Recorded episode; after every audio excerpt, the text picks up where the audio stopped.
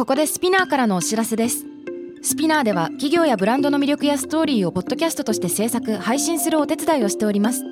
ポッドキャストを通してお客様とのタッチポイントの創出とエンゲージメントを向上させてみませんか？お問い合わせは概要欄の URL かスピナー .com の SPINEAR Branded Podcast からお願いします。 SPINEAR.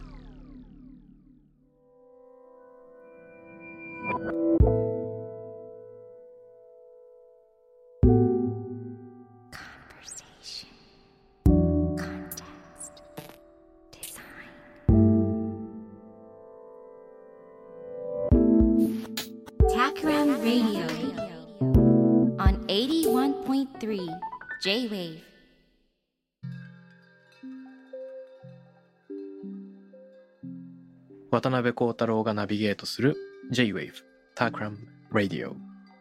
ゲストはタクラムロンドンのディレクターでクリエイティブテクノロジストウッシーこと牛込洋介さんですよろしくお願いしますよろしくお願いします。さて今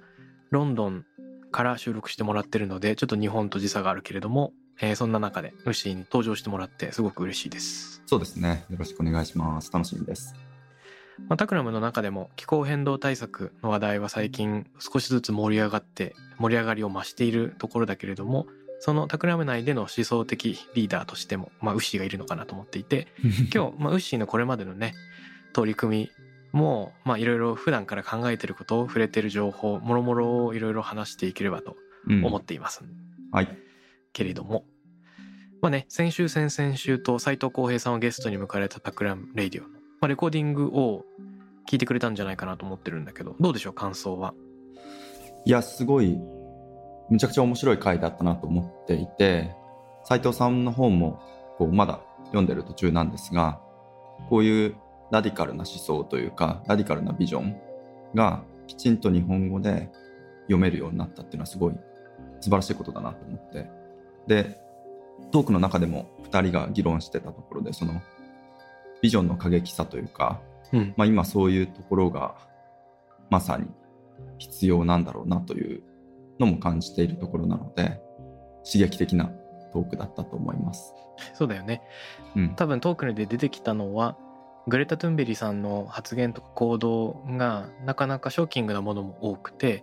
でもだからこそ多くの人の、まあ、目に触れる耳に触れるというところがあると。うん、で、えっと、全員が実行に移せるようなあのソフトななんか情報とかねアクションリストを提供するというよりもまず考えるきっかけを作るっていうようなところっていうのはグレタさんだけじゃなくて斉藤さん自身にも共通してそんな感じがしていてうん、あの人申請の資本論の表紙も斉藤さん本人となんかこ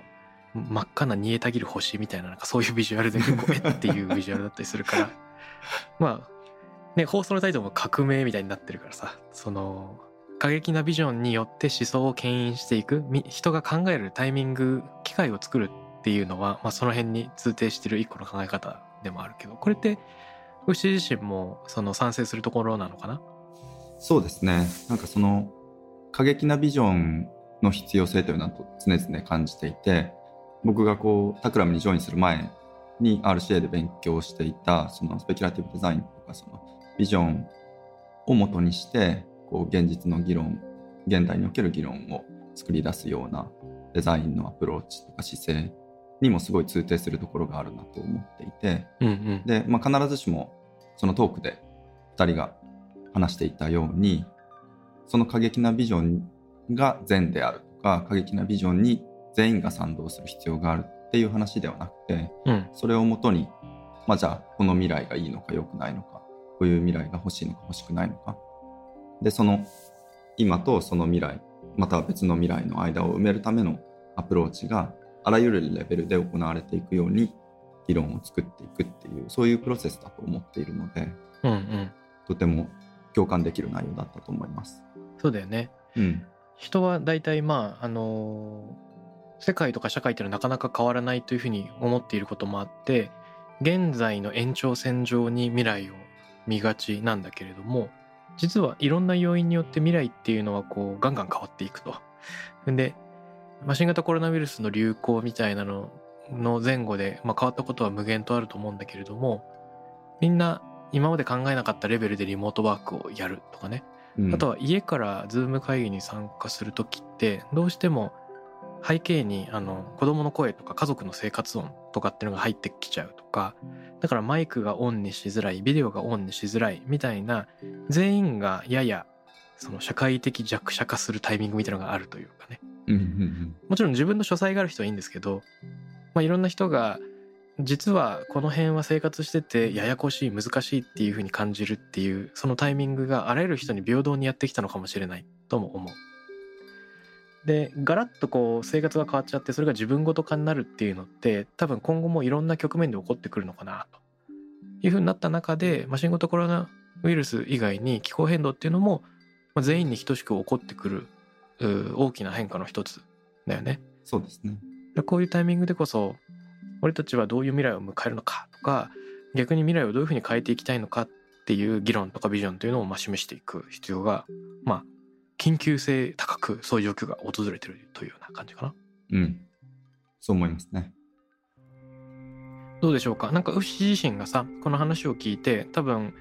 連想した話とか回想したエピソードみたいのがいろいろあると思うんだけどこのビジョンの必要性とか、うん。えー、とそこからあの端を発して考えたことみたいなのちょっと教えてもらっていいですか？そうですね。なんか最近、プロジェクトでよく見ている図があって、うんその、社会の移行、トランジションっていう、例えばサステナビリティにおけるトランジションみたいな言い方をすると思うんですが、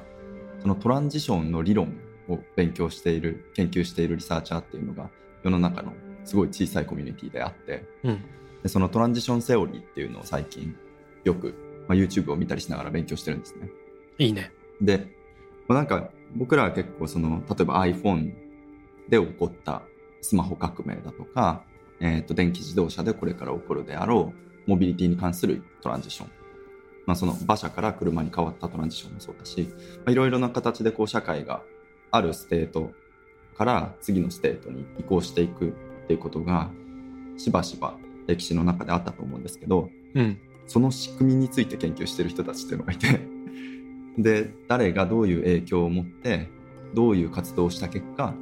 社会のトランジションが起こるのかでそれをダイアグラムにこしてる人たちがいるんですねうん。でそれを最近研究していてで僕らのプロジェクトでは特にサステナビリティに関してこれから起こさないといけないトランジション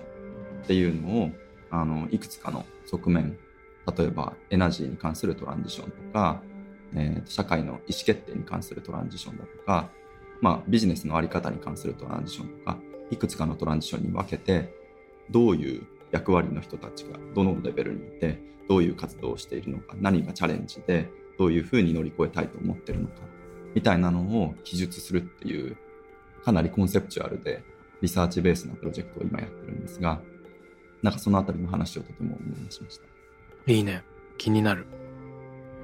あの、先週、先々週くらいにカバーした話では、例えば、ハーバード大の政治学者でエリカ・チェノウェスっていう人がいますけど、この人が言ってるのはね、その3.5%の人が非暴力的な方法で立ち上がれば、必ずしも、まあ、例えば投票みたいなので、過半数を超えなくても世の中はちゃんと動いていくんだみたいな。あの、抵抗の平和的な運動のその力みたいな話をしていてこれ本にも出てくるけど例えば2003年にジョージアでね血を流さないバラ革命みたいなのがあったよとか80年代の仲間にはフィリピンでヘドゥサ革命っていうのがあってこれも平和的な抗議まあデモ行進によって世の中が動いたっていうかまあその数日後に当時のマルコス政権がその瓦解するっていうようなことがあったわけなんだけどこれはまあ政治面の話ですよね。うんで今ウッシーが教えてくれたトランジションセオリーみたいなの僕全然知らなかったんだけど超興味津々なんだがどういった話がされてるんでしょうか？そうですね。なんか今の話は多分、そうですね、まさに政治的なプロテストとか、えーの話で、Extinction Rebellion とか、その日本語だと絶滅への反逆か。うん彼らとかはそれをある意味字で言っていて、何百万人の人が街に出てプロテストすることで世論が一気にひっくり返るよねっていう話を理論的にもしている。うむでトランジションセオリーはそれよりある意味もう少しぐらい広い社会全体みたいなのを見ているダイアグラムを書いてるんですね。うんっていうのも、まあ、プロテストみたいなのもある意味要素の一つとして入ってくるんだけどそれより大きいレベルで起こる社会の変化とか、まあ、例えばコロナウイルスとか例えば気候変動とか、うん。えーそういったことが、まあ、ある上層にあってその影響を受けて現在のステータスにおけるこう確固とした社会の構成要素の関係性で彼らはそれをレジームって呼んでるんですけどうん。その例えば政治だとか、えー電気自動車のトランジションで言ったらじゃエンジンのテクノロジーだとか、えー車の販路だとかマニファクチャリングだとかそういう各要素っていうのががっぷり4つこうコンソーシアムみたいな風にシステムを組んで硬いシステムになってるんだけれども例えばコロナとか気候変動みたいな外的な要因だとかよりもっとこう下からこうテスラみたいなイノベーションが起こってくるだとかまたは、ま、気候変動に対するプロテストだとかが起こってくる。そういう圧力が上から下から来ることでその固くこう結束されていた既存のレジームっていうのがちょっとずつほどけてきてうん。であるところをきっかけに一つ例えばエンジンテクノロジーっていうのがポロッと落ちて代わりに電気のテクノロジーがポロッと入るとかいろんなこうトランジションのいろんな入り方みたいなのもある。こう紹介されてるんですけど、へえうん、なんかそういうトランジションの種類種別とかどういうレベルのマルチレベルパースペクティブ MLP トランジションという言い方を彼らはしてるんだけどけれどもそのあらゆるレベルでトランジションに対する影響が起こるだとかそういう話をしていて、うん。えーとだから結構その社会に対してすごいコンセプチュアルでダイアグラミックな見方をしているなと。なるほど。例えば90年代くらいにプリウスが日本で登場したっていう時ってどちらかというとエコロジーっていう側面もあるけれどもエコノミーというかねそっちの方が燃費がいいっていう形で世の中に入っていったと思うんですね。で一方でここ数年語られているのはあのエコロジーはもちろんあるけれどもその社会的責任とかねそういった周囲への影響っていうのをがもうちょっとその議論の中心になってくるシーンも増えてきていて企業もそれを CSR っていうふうにやる場合もあればむしろ活動の中心に据えるという場合もある。でこの気候変動対策みたいなのをどういうところに位置づけるかっていうのはビジネスの世界でもまあいろんなレベル感があると思うんだけどこのトランジションセオリーから今のところウッシーがなんか学んだこととかこんなふうに活かせるのではみたいなのってどんなのがあるんですか？そうですね。なんかこういうトランジションセオリーに影響を受けているデザインプラクティスもあって、まあ、そのままトランジションデザインっていう風な言い方をして、うん。例えばカーネギーメロンとかで、えー講座が持たれたりしているんだけれども、うん彼らが言ってるのは、まあ、そのビジョンを元にしたバックキャスティングというか、ある意味スペキュラティブデザインが、まあ、議論を元にして、ビジョンを見せることで、現実の議論を巻き起こして、えーそこからにじにじ進んでいくようなイメージだったんだけれども、少なくとも個人的には。うんトランジションデザインはもうちょっとこう、あるビジョン、達成したいビジョン、それが少なくとも自分とか社会がこうあるべきだというトランジションを提示して、それに対して動いていくっていう、割とこう、ゴールが決まってそこに対して道筋をつけていくようなアプローチで、で結構そういう、それを、まあその専門として教えている先生もいるし、うん。実際にプラクティスしている人もいる。で、なんかその誰のビジョンなんだろうっていうのがやっぱり一番個人的には思うところで、で、こういう社会の移行に対する理論的な実践をしている人たちのえー喋り方だとか論文のトーンとかを見ても思うんだけれども、まあ結局誰のビジョンだっていうのがとても大事だと。つまり社会があるステートから次のステートに移行するにあたって、すごいドライにその、例えば電気自動車の移行とか iPhone のこう普及みたいなことを語る分にはいいんだけど、じゃあそれでトランジションできなかった人たちがいたんじゃないかだとか、えーとまあ、クライメートチェンジの話で言えば、まあ、電気自動車に移行するのはいいんだけれども、まあ、移行の過程で、じゃあ電気自動車がある意味高い時期とか、その移行に経済的に手が届かない人たちっていうのが多分いたはずで、で、彼らのことが、ある意味その対極的にダイアグラムにしてしまうことで、そういう個別のケースみたいなのが見れなくなっているということはないかなというのは、とても思っていて、うん。で、その、最近すごいそれを感じて、こう、形にしようとしているのが、そのトランジションとかビジョンの多様性の多元的なビジョンを描かないといけないっていうことが多分最近自分の特にビジョン作りのプロジェクトではこのビジョンって誰のビジョンだっけとかこのビジョンってどこの国のビジョンだっけとかそのローカリティそのローカルさとかその個別性固有性でそれをもとにしたこうみんなが同じビジョンを見れるわけじゃないのでその想像力の多様性みたいなことをすごい意識するようにはなりましたね。うんなるほどね。うんあの、ビジョンについてちょっと思うのは、まあこれ今回の話とどれだけ関わってくるか分かんないんだけどさ、パーパスドリブンとか、まあパーパスブランディングみたいな話はよく聞くと思うけれども、うん例えば Google っていう会社のビジョンは、なんか代入型なんじゃないかなと思ってて、サブスティテューションというか、どういうことかっていうと、まあ世界中の情報をアクセス可能にして人が便利に使えるようにっていうのがあるときに、世界中の情報っていうところにいろんなものを代入することができるっていう感じで、うんうん。位置情報を入れるとマップになってメールになると Gmail が出てきて映像を代入すると YouTube が出てくるみたいな。でこれ誰のためのビジョンかっていうと情報を使えるっていうのは人々のためなんだけど同時に社員のためっていう要素も結構あるなっていう気がしたんですよねうん。こう新しいものを作りたくなった時に世界中の情報っていうのに自分が興味がある情報を代入するとその分広がっていくみたいな。でこれが仮に代入型だとした時に複層型っていうかなんかもっとうん。レイヤー状になってるやつもあるなと思ったんですよ。で、レイヤー型のビジョンって例えば LinuxOS みたいなのがあるとしたら、そのオープンソースの開発環境っていうのが持続できるように、えっ、と、みんなで作っていくみたいなのがまあ仮にあるとして、うんで、そこに込める、ね、いろんな開発者、まあ、LinuxOS に貢献するプログラマーのモチベーションって結構複層的でレイヤーっぽいなと思うんですよ。ある人は、オープンソースコミュニティに貢献したいっていう大義を感じるし、別の人は打倒 Windows みたいなことを思うかもしれないし、純粋に OS そのものに興味があるから、あの、ただ作りたいみたいなのもある。みたいなね。うんで、この複層型みたいなのに個人的には結構興味があって、同じ作業、オープンソースの OS を作るって同じ作業をしているのに、みんながやや違う夢を見ている、なんか同床異夢みたいな状況っていうのが、なんか全員で同じ作業をしてんだけど、一人一人が自分なりのそのモチベーションを見出せてるっていうのは、いかに可能かっていうのはなんか常々考えたりしますね。うん、そうですね。それはすごい重要なポイントだと思いますね。そのさっき言ったようなその複層的なレベルでいろいろなアクターが動いていくことでトランジションが起こるっていう話とも関わってきて、うん。クライメートチェンジとか気候危機みたいなのもかなりそうだと思うんですよね。あらゆるレベルでもう総力戦というか、こう、あらゆるレベルでの努力が必要で、どれも不可欠で、どれも無力だけれども、どれも力があるっていうような状況だと思うので、確かに。うん。なんかその、そういう、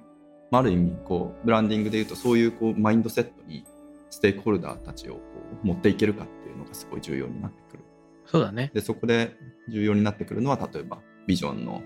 強さだったりとか、うん。まあ、データを元にした判断とかもあると思うんですけれども、なんかそういうところ、デザインができるところはすごい大きいなと感じますね。そうだよね。うん。そのいかに当事者にそのつもりになってもらうかっていうので言うとガンジーじゃないけどねその我々一人で社会を変えることはできないかもしれないけど社会に我々自身が変えられてしまわないようにやりたいことをやるやるべきことをやるのであるっていうようなまあそんなのにつながってきそうですね、さてウッシーはあのタクラムでもねいろんなそのサステナビリティに関連したプロジェクトみたいなのをやってると思うんですが中でも日立と一緒にやったやつは一般公開されてタクラムのウェブに公開されたりポッドキャストでその話プロセスが日立の人と語り合うみたいなのが公開されたりしてるけどこの辺の話とかってちょっと聞いてみてもいいのかしら？そうですね。あの、日立製作所の方たちから話をいただいて始まったプロジェクトなんですが、うん。タイトルは New Ecologies Research っていうことで、うん。その新しい環境観環境に対する環境や自然に対する価値観の変化でそれを元にする新しいクリエイティブアプローチアーティストやデザイナー研究者やエンジニアがどういうアプローチでもって彼らの発明だとか作品を自然に関するとかエコロジーに関する作品だとか発明を作っているか。でそこからさらにどういうふうにまあ、日立はそのエネルギーだとかトランスポーテーションだとか企業の IT システムだとかセキュリティだとかかなりこう社会のインフラを担っている、えー大きい会社ですけれども彼らのインフラプロジェクトへのアプローチにどういうふうに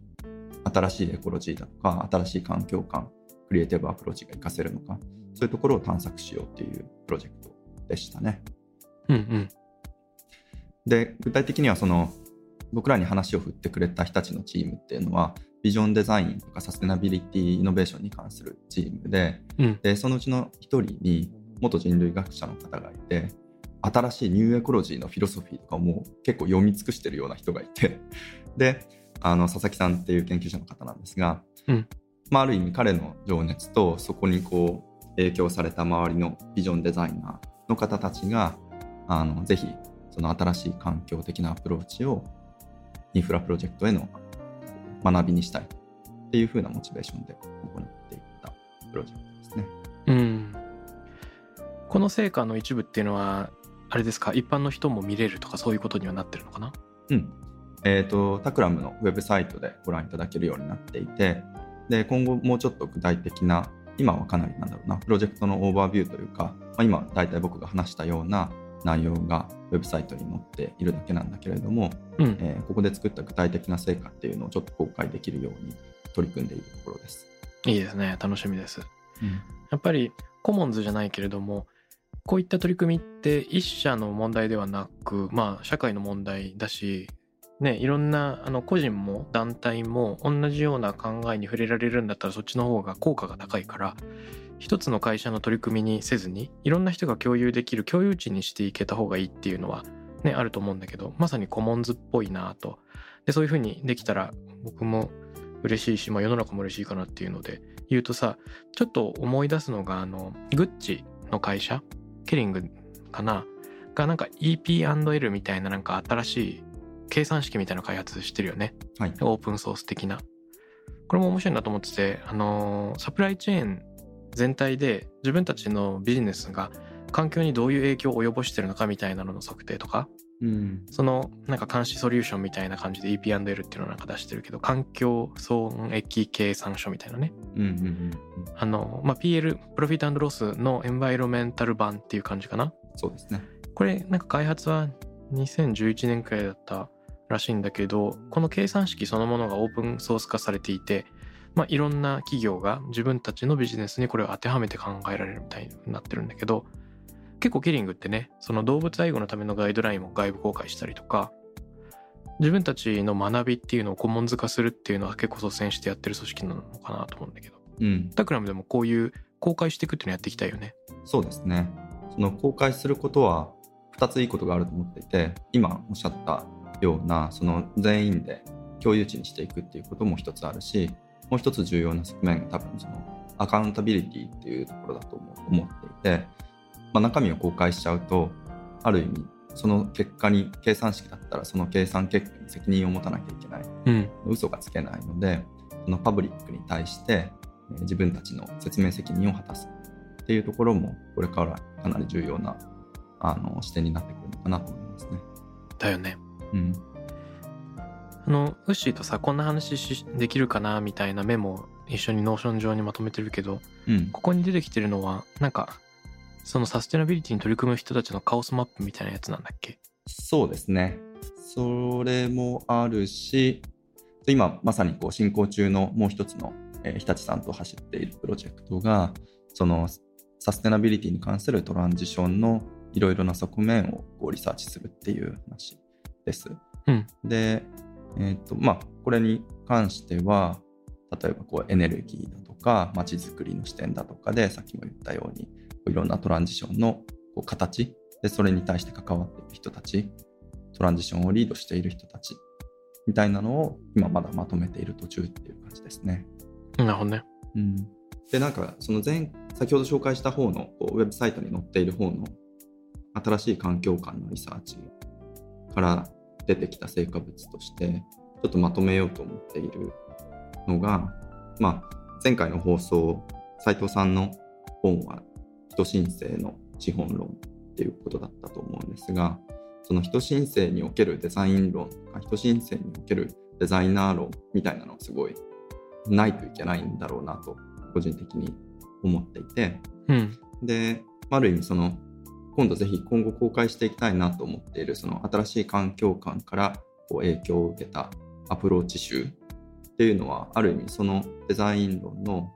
ベースになるような考え方が結構詰まってるんじゃないかと今個人的には希望を抱いているところ。ぜひこの辺は話していけたらと思っています。うん。じゃあまだ公開されてないけど今後公開したいよみたいなやつですね。そうそうそう。それこれをこの機会を使ってちょっと議論を深められたらと思っています。うん。その日立という大きな、まあ、インフラなんかにも携わって日本だけじゃなくて世界でビジネスを展開する企業とタクラムみたいな、まあ、複数の拠点を持つ小規模なクリエイティブエージェンシーが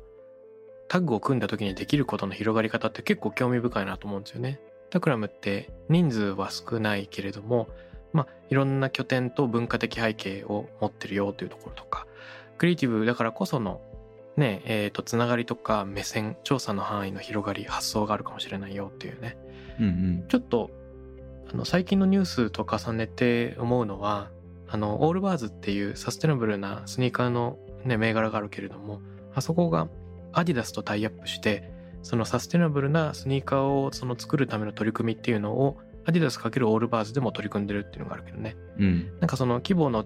小さい Allbirds と Takram そして規模の大きいアディダスと日立みたいなのがちょっと相似形にも見えるなと思っていて 一緒にやるからこそできるとかねその方法論を共有することで可能性が広がるみたいな、まあ、そういうのはいろんな組み合わせで今後起こってくるといいよね。うん、そうですね。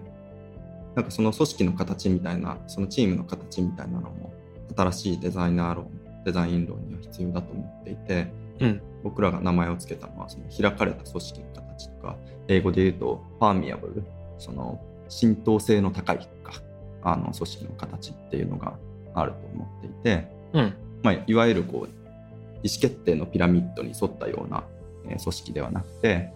まあ、よく言われていることかもしれないけれどもサイロをなくして同じ組織内でもいろいろなステークホルダーがプロジェクトに関われるようにする。でそこから組織の壁も取り払ってしまって、まあ、コアチームっていうのはいるかもしれないけれども、えいろんなステークホルダーとかエキスパートとか、まあ、本当にいわゆる co-design っていう言葉に見られるようなコンシューマーだとかその周りの人たちを巻き込んで一緒にデザインしていくようなこうインクルーシブな組織の形デザインチームの形っていうのもできてくるんじゃないかなというふうに思っています。うんうんやっぱりここで思うのはデザイナーが意識しなきゃいけないことのスコープっていうのは時代によってどんどん広がっていくものだと思うんだけど例えばアイデオみたいな組織が持ち込んだ人類学とデザインの出会いみたいなのによって民族史学的リサーチがデザインプロセスとかリサーチの中に組み込まれたよとかねでそれによってそのプロトタイピングみたいなものとかユーザーテストみたいなものをどんどんはかどったよっていう話があるかもしれないとかえっと他にも例えばユニバーサルデザインみたいなものからインクルーシブデザインっていうのに進化していってそもそもデザインプロセスの中に多様な人が入っているとかね、うんまあ、そんなのがあると思うんだけどそういう前提、まあ、前提が置き換わっているとも言えるかもしれないデザインをするにあたっての前提が。そうですね。でそのウシがまとめているようなそういう取り組みっていうのはやっぱりそういうデザイナーとして意識しなきゃいけないことのルールのセット一式っていうのをまあ現代に合わせてアップデートすることなのかもしれないと。うん例えばその気候変動に対する意識とかねサステナビリティについて考えるっていうのはもはやその努力目標ではなくて前提条件にえーなっていてあらゆる人が意識すべきだからこそ、まあ、その基本的なルールっていうのを共有してみようそういうふうなことなのかしらね。そうですね。それも大きなモチベーションとしてはありますね。で、やっぱりあと重要な視点の一つっていうのがさっきも言ったようなその、ま、デザイナーってすごいこう、まあ、そのデザインの力とかデザイナーの力っていうのをそれに関わっている人として僕は信じていてただその一方でその力の強さその力がこう別の人たちの害になってしまうっていうそういう二面性も意識しなければいけないと思ってその辺のこうこう注意喚起でも結構あるような気はしてますね。うんつまりデザイナーの、まあ、未来を作れるあるプロダクトだとかサービスを通して人の生活を形作れるんだけれどもそれがこう及ぼす影響っていうののその限度も知らないといけないしそれが巻き起こすかもしれない予期せぬ問題みたいなのにも意識をしながらデザインをしていきたいそういう、まあ、ちょっとこう思いとどまるというかデザイナーが世界を救うっていうようなトーンじゃないようにはすごい気をつけてこういうの書いてますね。そうだよね。うん。やっぱりさっきのその規模が違う組織同士が働くってなった時に大体の場合デザイナーが少数である種自分たちの動きがテコの原理みたいにうん。より大きなまあ商品開発なり組織なり社会なりを動かす起点にまあなり得るということを単にまあ影響力強くてよかったって捉えるんではなくだからこそ責任が大きいというふうに考えなきゃいけない前提があって。うん。で、えー、とそこでのその留意点みたいなのを常々あれだよね。またクラムリリーでもよく話してるんだけどその自分たちの KPI が自分の世界観では正しいけどその例えば生活者の視点に立った時にそれってどうなのっていうのって例えばなんかアプリを開発してる時になるべく効率的にメッセージを送れるメッセージアプリみたいになる風になっちゃうとメッセージをたくさん送ることがそもそもいいことなのかとかね。うん。であらゆるアプリが使いやすさを追求し続けた末に人間がそのスマホが手放せないみたいになっちゃったらそれで本当にいいんだっけみたいな、うん。まあ、そういった影響範囲とか広がっていく、まあ、先に想像力を及ばせなきゃいけない。そうなってくるとそもそも自分たちが定めるべき KPI 自体をずらさなきゃいけないとか。うん。あの追わなきゃいけない目標が変わってくるっていうそういうことでもあるよね。そうですね。その KPI の多様化みたいなのは、ビジネスのところでも語られることが多いですよね。そのプロフィットというのだけじゃなくて、まあ、コミュニティへの貢献度だとか、環境への貢献度だとか、そのいわゆるシェアホルダーっていう、インベスターとしてのシェアホルダーだけじゃなくて、それを広げたステークホルダー、そのエンプロイー、顧客もそうだし、従業員もそうだし、コミュニティもそうだし、環境もそうだし、でその中の一つとしてシェアホルダーっていうのはいるだけであってうんそのいろいろなステークホルダー全員への貢献とか影響っていうのをこれからのデザインプロジェクトもそうだし、まあ、ビジネス会社全体としてもそうだし測っていかないといけないんでそれをその計算を、まあ、さっきのようにこう公開していかないといけないそういう時代になっているような気がしますね。そうだよね。この辺ってさ日々新しい研究なり書籍なり、まあ、トークなりが発表され続けているところでもあると思うから、まあ日々、ね、新しい情報が増えるもしくはある仮説 A が別の仮説 B に塗り替えられるとかってよく起こると思うんですよ。うんでこのラジオリスナーの人も、まあ、これからちょっとそろそろ勉強してみようかなっていう人も多いかもしれないんだけどうん今からまあ勉強する主に日本語話者の人がこの番組を聞いてるわけだがうんまあ、ウッシーはね、英語にはたくさん触れてる。その、今日本語を喋る人がこれから入っていくには、どっから入るといいとか、最初に触れるのはこれがいいんじゃないとか、そういうおすすめの勉強法っていうのは何かありますか？ぼ僕自身があのあこれはやんなきゃいけないなとか自分で行動を始めたり勉強を始めたりあのしたきっかけっていうのはすごい個人的なことで、うん。まあ、要はすごい仲良くしてた友達のカップルがいてうん。で彼女たちはあのご飯大好きなんですよその、はい。レストラン行くのも好きだったし自分で作るのもすごい好きだしまあいろんこうアジアのルーそのカップルの片方はアジアのルーツがあってで結構その何でも食べる系のこう人たちだったんだけれども でその人たちが あのある日うちにこうご飯食べに来た時に「いやもう僕らもう肉食わないことにしたんだよね」っつって肉も魚も食わないっつってベジタリアンになるっていうふうに言ってでそれが結構衝撃的でうん。でそれはその動物愛護とかあのアレルギーとかそのの話じゃなくて環境に対するこう懸念から、まあ、日本でも言われるようになってるけれども牛肉だとかこう魚を取ることによるこう biodiversity のロスだとかいうことが言われてるけれどもそういったことを理由にもう肉も魚も食べないんだよねっていうことを言って、うん。それはすごい結構ショックででこの2人がやるならなんか自分もやんなきゃいけないんじゃないかなと思って、えっと調べ出してまあなんか5年ぐらい前から牛肉食べない宣言をしてる。まあ子供が生まれてから結構ちょいちょい食べてはいるいたりはするんだけれども、まあ、なんかその少なくとも周りには言いながらこういう活動していこうかなっていうことが多くて。だから何が言いたいかっていうと結構その勉強ももちろん大事なんだけどそのどれだけこう自分ごとができるこうエピソードがなんか周りにあるかっていうのもすごい重要だアクションのためにはとても重要なんだなと思っているんですね。うん。で、まあ、そういうきっかけが、まあ、例えばこういうラジオから来る人もいれば、まあ、本当に友達とか家族が動くことで変わるような人もいてなんかそのこのこう個人性の重要さっていうのはここでも結構あるなとは思そうだよね。う、うんまあその単に勉強するってことではない実感にどれだけ寄ってるかによって自分の行動が継続できるかとかねその行動のうんサステナビリティみたいなのによるもんね。そうですね。で、なんかそういう視点でその勉強マテリアルを見てみると、えーっと、なんか入門というか、その入り口としていいのは結構アクセシブルな、敷居の低いコンテンツは結構良いなと思っていて、うん。例えば、防具ジャパンのサステナビリティ系の記事とかは、割ととっつきやすい記事が多くてとても好感が持てます。あの、ロンドン在住のエミリー・チャンっていう人が大体書いている記事の、まあ、防具ジャパンは翻訳記事なんですが、かなり読みやすいので、これはおすす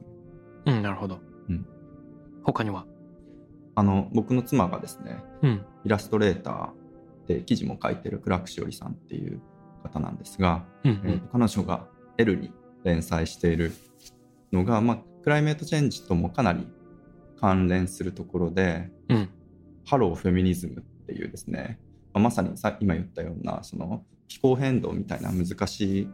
トピックとか、まあ、フェミニズムとかその不敬社会の打倒みたいなテーマをかなりこう敷居を下げて紹介するっていうことを試みていてでそのうちのフェミニストの連載なフェミニズムのに関する連載なんだけれどもそのうちのエピソードの一つにうん。フェミニストにあらずんばエコロジストにあらずっていう記事があってそれとかは結構、まあ、気候変動っていうと、まあ、SDGs とかでも環境はい何番っていうふうに決められてたりジェンダーに関する問題は何番っていうふうに決められてたり結構カテゴリー付けされてるんだけれどもうん。なんかそういうふうな理解ではなくてある意味全部の問題は社会的な問題はかなりつながっているところが、まあそうまあ、ほとんどつながっているのでクライメットチェンジに関するフェミニズムだとか、まあ、フェミニズムに関するクライメットチェンジみたいなところの入門にとてもいい記事になっていると思います。うんなるほど、なるほど。あれだよね。クライメートアクティビストっていうのは何て言うんだろう、その気候活動家っていうのかわかんないんだけど、フェミニストであらずんば気候変動活動家にあらずそうですね。その気候変動に対して活動している人であるなら、ある意味自動的にフェミニストであるべきだし、逆もまたしかりである。で、その心は何かっていうと、その気候変動に対してこう影響を受ける人、まあ、気候変動の影響、もちろんこう地球全体が温暖化して、こう平均気温が何度みたいな風に語られるから、ある意味全人類が平等に影響を受けるようなイメージを抱きがちなんだけれども、まあ、あらゆる問題がそうであるように、全然そんなことはなくて、で、その先進国とか、まあ、グローバルノースと言われる国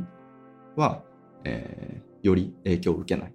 一方で、グローバルサウス、経済的にも、まあ、ある意味、貧しい国たちが、より気候変動の影響を受ける。だけれども、CO2 のエミッションで見ると、そのグローバルノースの先進国の方がより多く CO2 を出していて、そこにこう格差っていうのが生まれてるわけですよね。だから、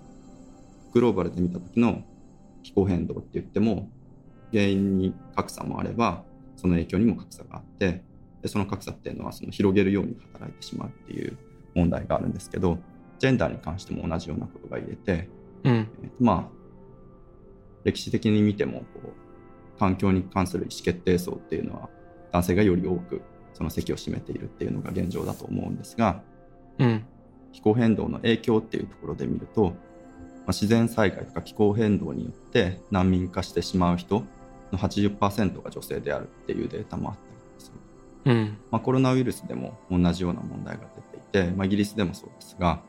ワークフロムホームに全員がなった時に家事を担当すしなきゃいけない家事が増えるわけですけれども、子育てとか掃除とか。で、そのうちの70%以上は女性が担っているとか。その影響がこう全員にこう等しく降りかかっているわけではなくて、えーとまあ、男女の関係、ジェンダーの関係でいうと、女性がより多くその影響を受けないといけない状況になってしまっているっていうようなことがある。で、じゃあそれに対して活動していくっていうことはある意味その不敬社会とか、えージェンダーに関する不平等っていうのも気候変動と同じようにアプローチしていかないとこう男たちだけが助かる気候変動対策みたいなことにともするとなりかねない。でつまりグローバルノースだけが助かる、えー、とリッチなこうより豊かな国だけが助かればいいような気候変動対策になりかねない。っていうようなことがあると。うんうんうん。でその辺のことが、えーとかなり敷居の低い文章とイラストレーションに書いてある。敷居の低い文章というかあのこの記事ね 収録前に僕も読ませてもらってなるほどと思ったんだけどびっくりしたデータは1991年バングラディッシュで発生したサイクロン。ねあの女性がそもそも泳ぎを教わるっていう機会がなかったので犠牲者の9割が女性だったっていう衝撃的な事実とか。まああとはそもそもあれですよね。発展途上国では男性が町に出稼ぎに行き女性が家の周辺で農業に従事することが多いっていう風になる中で自然災害の被害に遭いやすいのがその農業に従事している女性に偏ってしまいがちみたいなところもあるしだからこれは教育機会もあれば女性の社会進出にも関係していればもちろん気候変動みたいなのによるいろんな自然災害の頻発化にも関わってきていてうん。ってことだよね。だから格差社会進出その経済問題気候変動まあこういったものが全て分かちがたく接続しちゃってるっていうそういうことだよね。そういうことですねうん。いいですね。こういうふうになんか防具とか L みたいな媒体からちょっと寄り道するような形で結構本質的な社会課題にアプローチできるっていうのはすごく良さそうですね。うん最近そうですね雑誌他の雑誌でいくと花子の SDGs 特集みたいなのも結構良かったという噂を僕は読んでないんですが、うんあの聞いております。なるほど。なんかファッション系結構いいのかもしらんという話だと例のキリングがやってる動物愛護レポート公開とかガイドライン公開みたいなニュースは数ヶ月前に僕 WWD のサステナビリティ特集みたいなとこで読んだんだよね。うんだからなんかファッション系メディアはやっぱりそのファッション業界は特に気候変動に対する責任が大きいっていう批判もあるからこそ業界全体でちゃんとあの情報発信しようっていう機運は高まってる感じがしますね。うんそんな気がしますね。その他ウッシーが触れている情報ってどんなのがあるんですか？そうですね。ポッドキャストをよく聞いているんですが、うん最近聞き始めた飛行機器系のポッドキャストで How to Save a Planet っていうものがあります。うんで、ギムレットっていうポッドキャストオンリーのコンテンツメディアカンパニーがあるんですが、ホストはアレックス・ブルームバーグかな、その This American Life ポッドキャストを詳しい人ならもしかしたら知ってるかもしれないけれども、えーと This American Life のをホストしていた方が、まあ、ギムレット自体彼が立ち上げた会社なんですが、そこのポッドキャストで海洋、えー生物研究家のアイアナ・ジョンソンっていう人と2人で地球の救い方っていうポッドキャストをやってて、で、これの面白いところは、まあ、これもさっきから言っているような、その難しいこうグローバルな課題をどれだけ身近にできるかっていうところにとても重きを置いている番組作りで、うんいろいろデータとかインタビューとかを元にしたコンテンツがダーッと続くんだけれど最後に必ず、えー、とじゃあ自分たちが今明日何ができるかっていうセクションがついてる。で例えばエナジー系の回が一番最初だった。その脱炭素化化石燃料から再生エネルギーへ。まあストーリーのほとんどはアメリカがいかに遅れてるかっていう話だったんですけどその最後に何ができるかっていうのでじゃあまあ自宅にソーラーつけましょうっていうのとか職場に自分たちのボス上司に、ソーラー化とか電力の会社の電力の再エネ化っていうのを頼みましょうとか自分たちの地域の政治家にじゃあそういうレターを書きましょうとか再エネ推進してくださいっていうレターを書きましょうでそれはもう明日からできるとでそれをどんどんやっていこうっていうところに最後は帰着するっていうそういう番組作りになっていてとても好感ができ持てる感じですね。うん、なるほど。行動への補助線が引かれている。うん。であと、最近面白いなと思った本が、英語の本で The Future We Choose Surviving the Climate Crisis っていうあのクリスティアノ・フィゲレスっていう、まあ、パリ協定に至るまでの交渉を率いた、えー南米の政治家の方がいるんですけど彼女の本でこれはとっても超ポジティブな本で最初に冒頭から話していたそのビジョンの重要性みたいなところにちょっとハマるようなところがあってうん。先週先々週の斉藤さんの回でもそのラディカルなビジョンこう 脱成長のコミュニズムっていうこうあんまりテンションの上がらないものがいかにこう豊かな価値観になり得るかっていう話ところがあったと思うんですけど、うんこれも同じようなラインで2050年のクライメットチェンジを阻止できるかもしれない人類のこうビジョンっていうのが描かれていてそれは超ポジティブなんですよね。うん。でそのよく環境系とか気候危機の話になるとその対策をした世界その対策をし続けている社会っていうのは今の消費社会よりも何か劣っていてこう便利さの面でもこう低くってじゃあ牛肉食べれないとか海外旅行も行けないとか、えー車もあんま乗っちゃいけないしプラスチックバッグもまあなんかこう拒否しないといけないような世界。なんかそういう劣ったものとして描かれがちなんだけれどもこの「The Future We Choose」っていう本で描かれてる2050年の価値観っていうのは相当ポジティブで、まあ、もう競争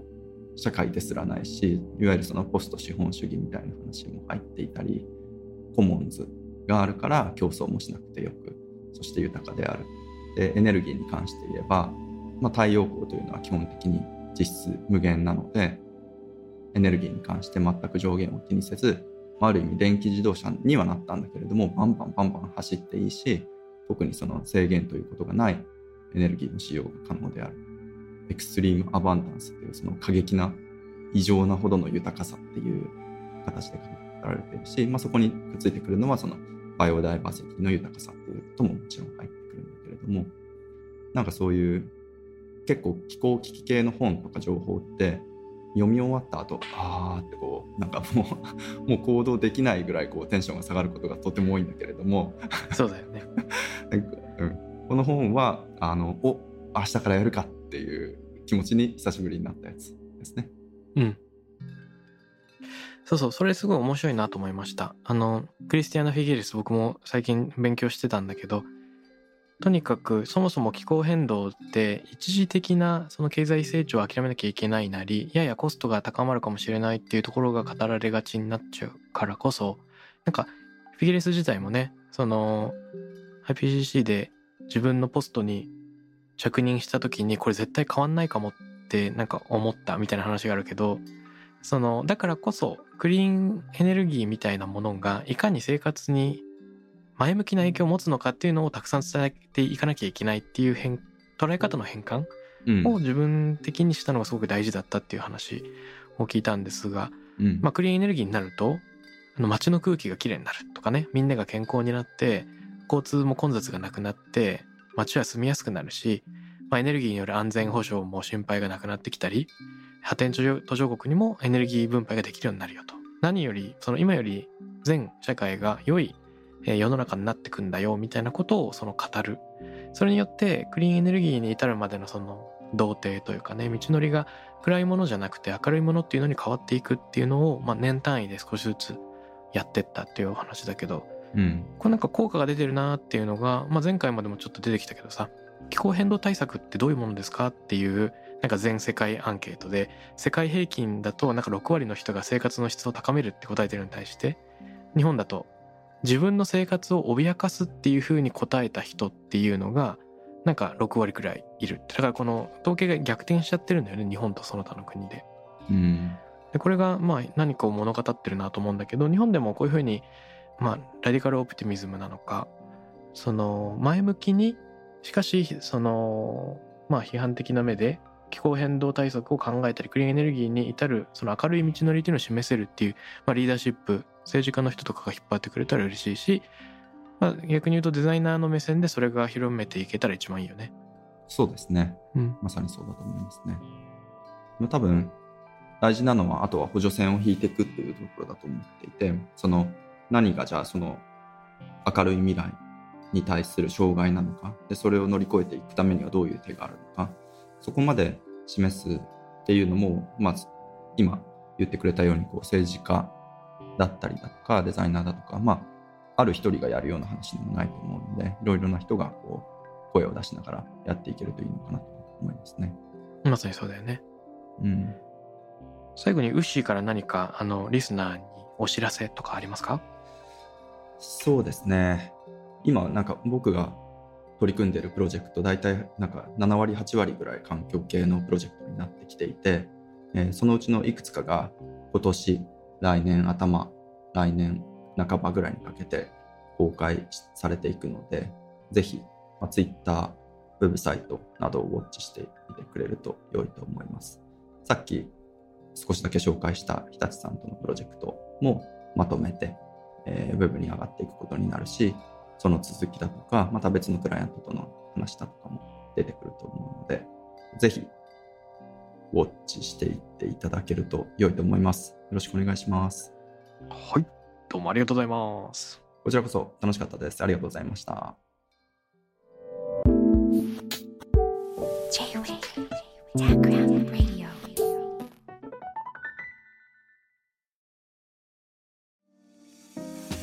ここでスピナーからのお知らせです。現在さまざまな企業のブランデッドポッドキャストを制作しているスピナーでは自社開発したポッドキャスト管理システムソニックボールを用いたオリジナルのアンケートを実施しています。リスナーの属性データを可視化することで御社のニーズに合わせたコンテンツ制作が可能になります。スピナーホームページ内のコンタクトよりまずはお問い合わせください。